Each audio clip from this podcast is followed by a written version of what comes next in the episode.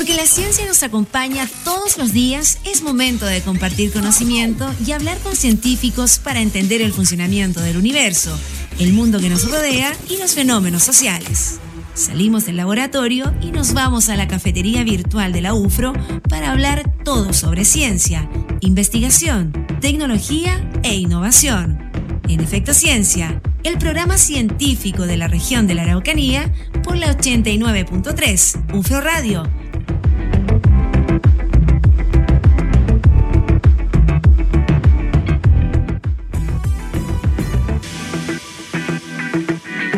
Hola, ¿cómo están? Bienvenidos y bienvenidas. 3 de la tarde con 8 minutos y ya estamos arrancando como cada fin de semana Efecto Ciencia acá en UFRO Radio con Natalia Bastidas. Así es. Saludos cordiales a todos quienes están escuchando esta hora en la 89.3 acá en Temuco, 94.1 en Angol y también, por supuesto, la señal online en ufromedios.cl. Estaremos acompañando hasta las 4 de la tarde hoy día acá con Efecto Ciencia. Junto a don Víctor Contreras también en el... A cargo de la programación a musical, cargo de la programación musical. sí.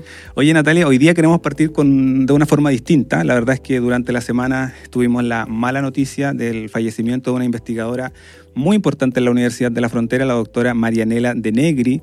Ella es la directora del Núcleo Científico y Tecnológico en Ciencias Sociales y. Humanidades, la creadora. Sí. Y forjadora de muchas profesi- muchos profesionales académicas de la Universidad de la Frontera desde el año 82. Así es, estuvo 40 años trabajando en la Universidad de la Frontera. Bueno, ella fue un referente tanto a nivel nacional como también internacional. ¿ah? Ella abrió camino, en cierto sentido, para las mujeres en la ciencia, en la investigación en las ciencias sociales. Sí, un, un tremendo aporte, un tremendo legado que deja la de doctora Marianela de Negri, quien falleció el pasado 27, el- antes de ayer, 27 de octubre, en la ciudad de Santiago, quien recibió además el año 2017 la medalla Trayectoria Académica de la Universidad de la Frontera y muchas distinciones también, tanto nacionales como internacionales. justamente. De hecho, también en su haber hay más de 100 publicaciones. ¿ah? Hizo mucho aporte a la investigación desde las ciencias sociales. Sí, fue directora, como dices tú, del Núcleo Científico y Tecnológico en Ciencias Sociales, directora también del Centro de Excelencia en Psicología Económica y del Consumo, representante nacional del Consejo Latinoamericano de Ciencias Sociales, conocido también en el, en el mundo de las ciencias sociales como CLACSO, y miembro y socia de la red de investigadoras también de Chile, que se formó hace un par de años y donde ella era miembro activa. Activa, justamente. sí, con muchas otras disciplinas. Sí, tremenda mujer de la UFRO, ¿cierto?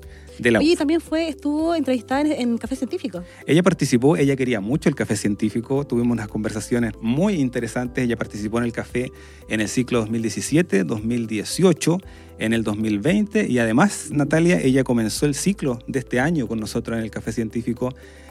Tu- Tuvimos el programa en septiembre y ese programa se emitió ahora hace muy poquito, el 5 de octubre. Hablamos de la importancia de la economía o cómo estaba afectando el tema de la economía en nuestro país. Justamente, fue el primer, la primer, el primer El capítulo. primer capítulo de este año 2022.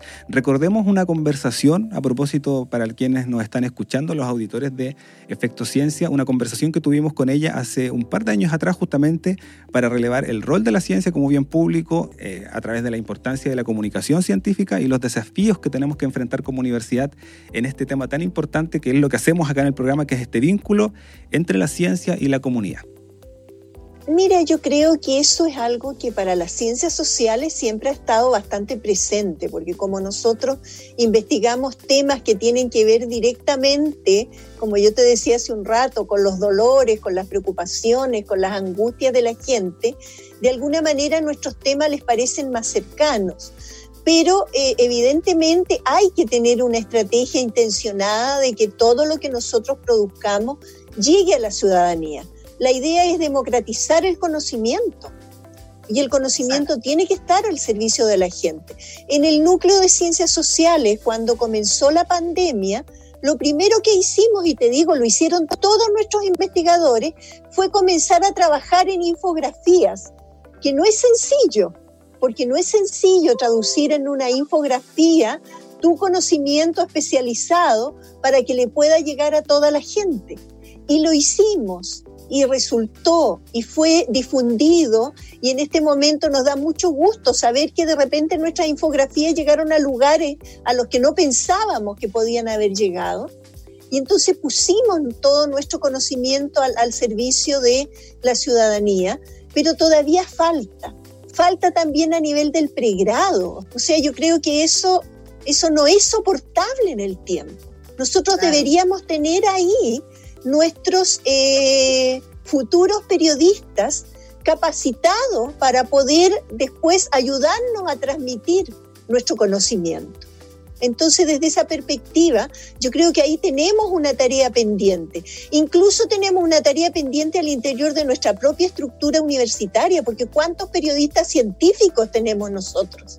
que nos ayuden y que ayuden al investigador a la mejor forma de transmitir ese conocimiento para que le llegue a la ciudadanía. Yo creo que la experiencia de la feria de investigación es una muestra de lo que se puede hacer, pero es una muestra, no es todo lo que se puede hacer. Se puede hacer muchísimo más. A mí me ha llamado mucho la atención durante toda esta pandemia la cantidad de coloquios, ¿ya? Y de webinar que ha tenido la UFRO y cómo la gente que se, se pliega a eso no son académicos, es gente común y corriente que vio la, la noticia y que decidió escuchar. A mí me emocionó mucho hace un par de semanas que estaba en un webinar y una señora me dice, mire, yo soy dueña de casa y por primera vez me doy cuenta que los científicos sirven eso, eso para mí fue una señal de que efectivamente ese es el camino correcto. Tenemos que democratizar el conocimiento, tenemos que hacer carne esta idea de que el conocimiento es un bien público, pero necesitamos apoyo para hacerlo, porque los científicos no aprendemos de manera natural cómo vamos a transmitir ese conocimiento.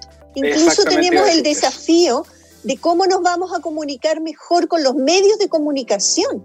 Los medios de comunicación han estado ansiosos en este tiempo de noticias, de informaciones, pero no todos los científicos estamos igualmente preparados para enfrentarnos a un medio. Yo tengo colegas que le tienen pánico a un periodista, ¿ya? Y entonces eso tenemos que, aprender a cómo nos enfrentamos con un periodista, cómo interactuamos, cómo le explicamos, así como el, el, científico que a ti te explicaba a través de la tarjeta de crédito. Cuando estamos hablando con los medios, nosotros no podemos hablar ni de fórmulas ni de nada complejo porque no lo va a entender y tenemos que hablar en términos sencillos. Entonces, ¿cómo aterrizamos nuestro conocimiento científico para que le llegue a cualquier persona? Yo creo que ese es el gran desafío que tenemos por delante.